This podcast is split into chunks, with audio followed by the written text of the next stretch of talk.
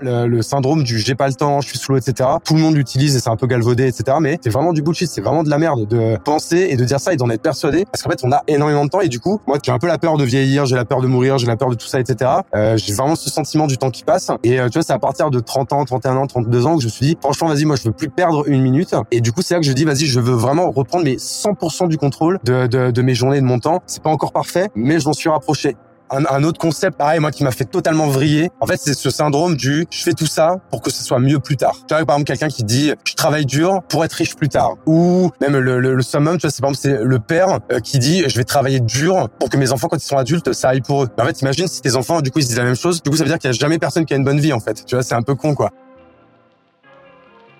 Une boîte est la somme de ses compétences. Fais-la progresser et elle s'envole. Laisse-la stagner et elle s'effondre. Si tu écoutes les jeunes branches, tu sais que c'est comme ça qu'on commence chaque épisode depuis le début. Sauf que là, on a un problème, les débats sont pleins. Après 20 entretiens et quelques 62 000 écoutes avec les meilleurs entrepreneurs du game, il était temps qu'on remanie la formule. Alors, jusqu'à la fin de l'été, on propose un tout nouveau format, le Summer Vibe by les jeunes branches. Au programme, des entrepreneurs comme tu ne les as jamais vus, des confessions, des réflexions à cœur ouvert. Et comme d'habitude, des tonnes d'apprentissages à appliquer dès la rentrée sur ton projet. Alors prépare de quoi noter, ton écran total, ta meilleure pina colada et jusqu'à septembre, attention à la vague.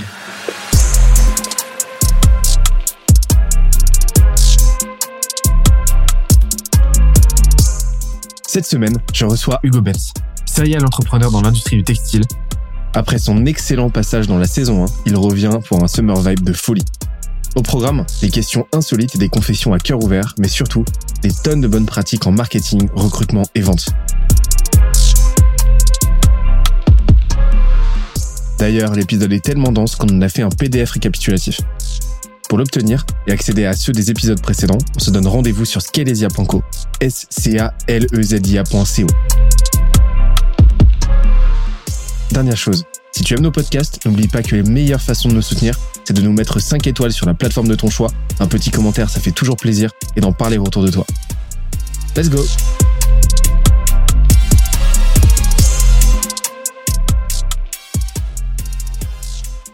Encore un petit coup de roue de la chance, de roue de la fortune. Ça tourne, ça tourne, Allez. ça tourne. On est parti. Hop, le livre que tu as lu ou pourrais lire mille fois. Euh, un livre que j'ai beaucoup lu, j'ai beaucoup lu euh, un livre qui s'appelle La 25e heure. Alors c'est vrai qu'à chaque fois dans les podcasts on me le demande, euh, je parle de celui-là donc c'est vrai que ça fait un petit peu redondant.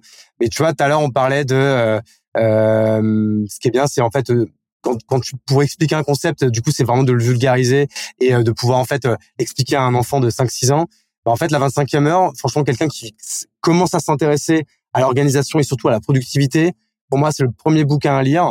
Euh, le pitch, il est en fait, il est simple. Les euh, les euh, les trois auteurs, je crois qu'ils sont trois, ils ont été interviewés, euh, je sais plus, euh, 50, 100 ou 200 euh, entrepreneurs, en leur demandant à chacun leurs tips, leurs hacks euh, de productivité pour gagner du temps, pour aller plus vite, euh, et- etc. Et ils ont tout condensé euh, dans ce bouquin qui se lit hyper facilement. Et quand on veut démarrer, tu vois, quand on veut se mettre un peu dans dans ce nouveau mindset de euh, c'est bon, j'arrête de subir mon temps, je veux redevenir maître de de de de, de, mon horloge, etc. Et bah du coup, je pense que c'est un premier très bon bouquin à lire. Et franchement, est tout seul et souvent je l'ai.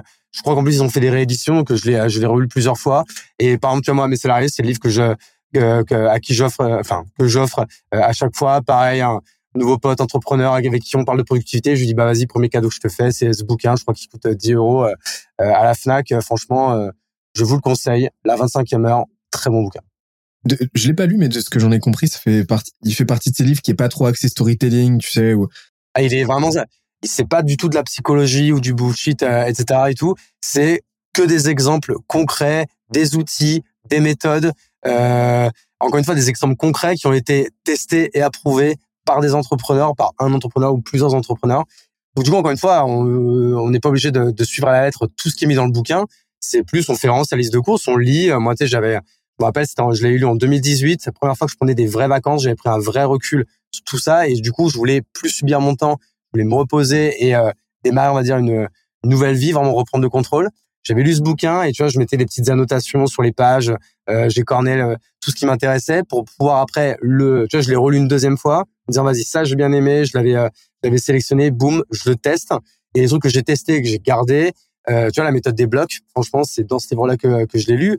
en fait, ça me paraît évident quand je le dis. Je lui dis, mais en fait, j'apprends rien aux gens, tout le monde fait ça. Mais non, en fait, tout le monde ne fait pas ça. Et, moi, c'est dans ce bouquin que je l'avais que je l'avais lu la première fois, quoi. Vu que tu, tu l'offres à tout le monde, etc. Enfin, c'est vraiment un livre transcendant pour toi. C'est quoi aujourd'hui les, les, les, systèmes que tu en retiens, vraiment ce que tu as implémenté dans ton quotidien? Ça a eu quel impact sur ton quotidien aujourd'hui, euh, façon pratico-pratique?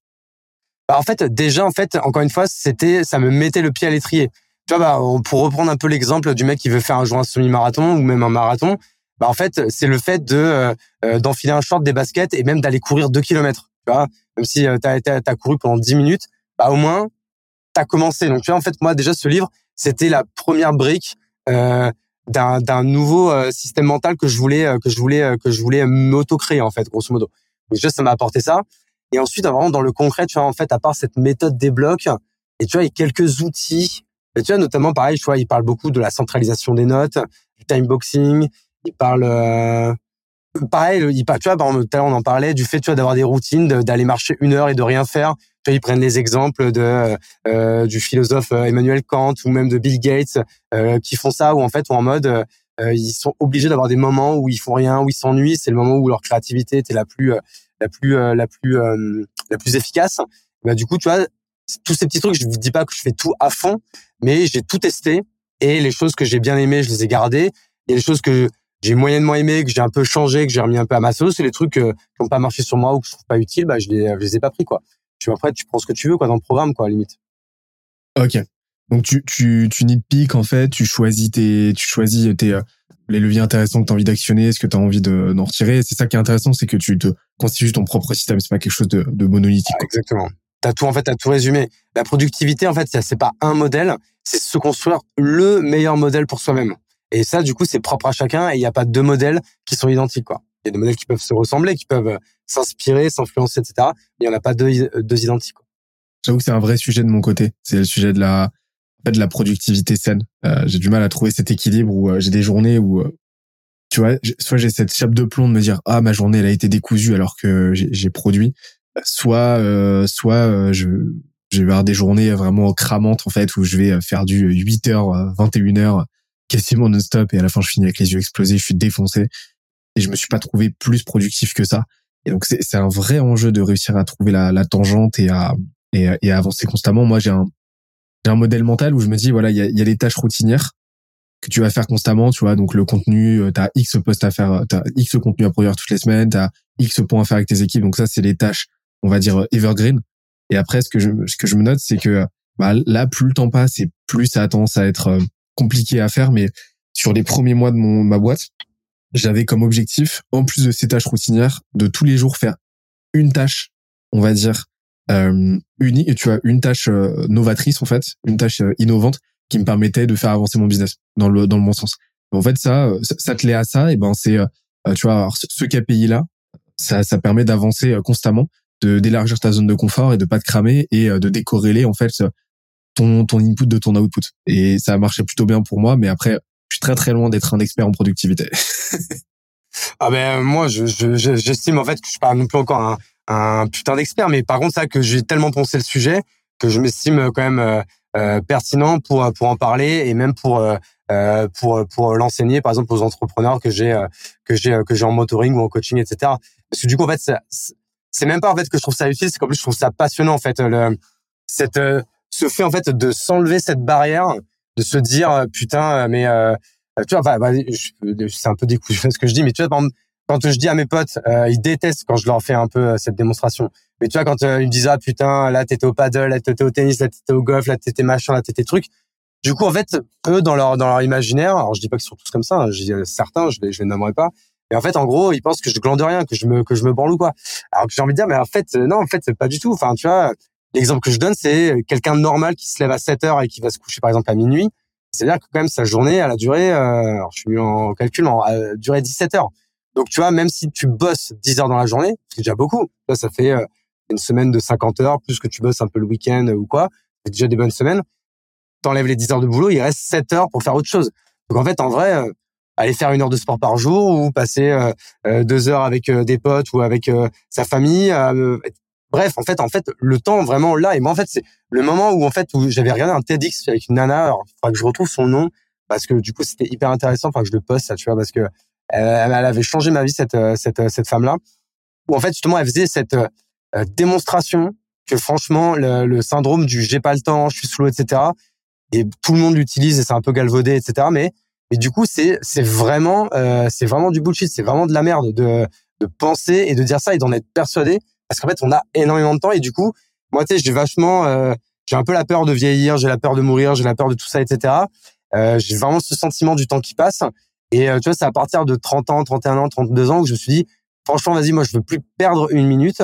Et du coup, c'est là que je dis, vas-y, je veux vraiment reprendre mes 100% du contrôle de, mes journées, de mon temps. C'est pas encore parfait, mais je m'en suis rapproché, tu vois. Et c'est vraiment à ce moment-là que, que, j'ai commencé un peu ce travail un peu intellectuel sur moi-même euh, euh et sur en fait cette maîtrise du temps et sur cette meilleure utilisation, cette optimisation euh, du temps de, ma journée. Quoi j'ai pas grand chose à, rajouter parce que je te, rejoins complètement là-dessus sur le fait que, ce que tu voilà soit tu soit tu décides d'avoir le contrôle sur ton temps soit c'est ton temps qui te contrôle et, souvent pas dans la meilleure finalité quoi donc je, te, rejoins complètement et, et c'est vrai qu'on a vite ça ça fout un peu le vertige tu vois quand tu quand tu fais un petit peu l'audit de ta semaine et que tu tu t'amuses à compter un petit peu voilà le temps que tu as passé à faire des tâches dont tu te serais passé à, procrastiner, à faire des trucs un petit peu bullshit c'est très difficile hein, à auto-auditer, hein, tu vois. Et, un, un, autre concept en fait, et euh, que pareil, moi qui m'a fait totalement vriller, en fait, c'est ce syndrome du euh, je fais tout ça pour que ce soit mieux plus tard. Tu vois, par exemple, quelqu'un qui dit je travaille dur euh, pour être riche plus tard, ou là je vais me, je vais, tu vois, par exemple, même le, le, le summum, tu vois, c'est par exemple c'est le père euh, qui dit je vais travailler dur pour que mes enfants, quand ils sont adultes, ça aille pour eux. Ben, en fait, imagine si tes enfants, du coup, ils se disent la même chose. Du coup, ça veut dire qu'il y a jamais personne qui a une bonne vie, en fait. Tu vois, c'est un peu con, quoi. Et en fait, c'est un peu pareil. C'est de, tu vois, ce syndrome de euh, les gens, je vois, je les trouve trop conciliants, trop, euh, trop, enfin, pas assez résilients là-dessus. Trop, euh, attends, je j'arrive pas à trouver le, trouver, le bon mot, mais je trouve fait trop patient euh, avec le, le temps qu'ils vont perdre pour que ça aille. Tu vois, pendant quelqu'un qui dit ouais, mais là, je vais me buter pendant dix ans et si dans 10 ans, je vends ma boîte euh, 2, 3, 4, 5, 10 millions, du coup, après, je serai à l'aise. Ah ouais, mais bon, bref, euh, moi, je ça chaud, tu vois. Moi, je suis pas prêt à perdre 10 piges de ma life, en fait, tu vois. Alors après, euh, je, je vulgarise, enfin, j'affabule un peu parce que pendant ces 10 ans, il va sûrement aussi lui arriver des trucs incroyables ou quoi. Mais tu vois, en fait, après, j'ai peur que, euh, j'ai peur, tu vois, d'avoir des regrets, d'avoir de, d'avoir tout ça, etc. Et en fait, c'est pour ça qu'aujourd'hui, j'ai vraiment essayé de trouver le bon équilibre en mode où je suis à l'aise, côté financier et je suis à l'aise côté lifestyle et côté temps quoi. J'ai vraiment mis en fait le temps et l'argent sur la même la même balance quoi. Ça me fait penser à tu vois à Alexandre Astier euh, qui nous écoute pas du tout mais qu'on salue quand même. Qu'on adore. Qu'on adore. Euh, en fait, il, il a expliqué un petit peu sa, sa philosophie créatrice, tu vois, en tant que en tant qu'auteur, en tant que que réel, etc. Et euh, tu vois, on a on a souvent cette image un petit peu, tu vois, en tant que spectateur, on a on, a cette idée du, de, la création un petit peu ouais monolithique encore une fois, elle aussi, où euh, tu vas bosser sur un projet, euh, tu vois un auteur va bosser sur un projet, tu vois c'est un petit peu euh, ce que fait Bernard Werber par exemple, que j'aime beaucoup aussi, mais tous les ans il se tue sur un livre, euh, il sort un livre par an et euh, et il le bosse du début à la fin. T'as c'est ce que va faire Stephen King aussi. Tu vois, Stephen King, il bosse un livre, il écrit, il écrit 2000 mots par jour bim, euh, c'est carré, c'est net. Donc il y a vraiment cette approche routinière. Et en fait, Astier, lui, va plus avoir cette approche atomique, en fait, où euh, il définit un petit peu sa créativité, euh, sa routine créatrice comme un port avec plein de bateaux. Et euh, il sait jamais quel bateau va partir à quel moment. Donc il va avancer comme ça au compte-goutte sur ses œuvres en fonction de son inspiration. il va aller bosser de façon tu vois assez équilibrée, assez homogène en fonction de ce qui lui vient. Et puis à un moment donné, il y a un bateau qui va partir et puis ça va être bah ça va être son film sur Cablotte, ça va être euh, un, un, spectacle, etc. Ça va être un livre ou quoi.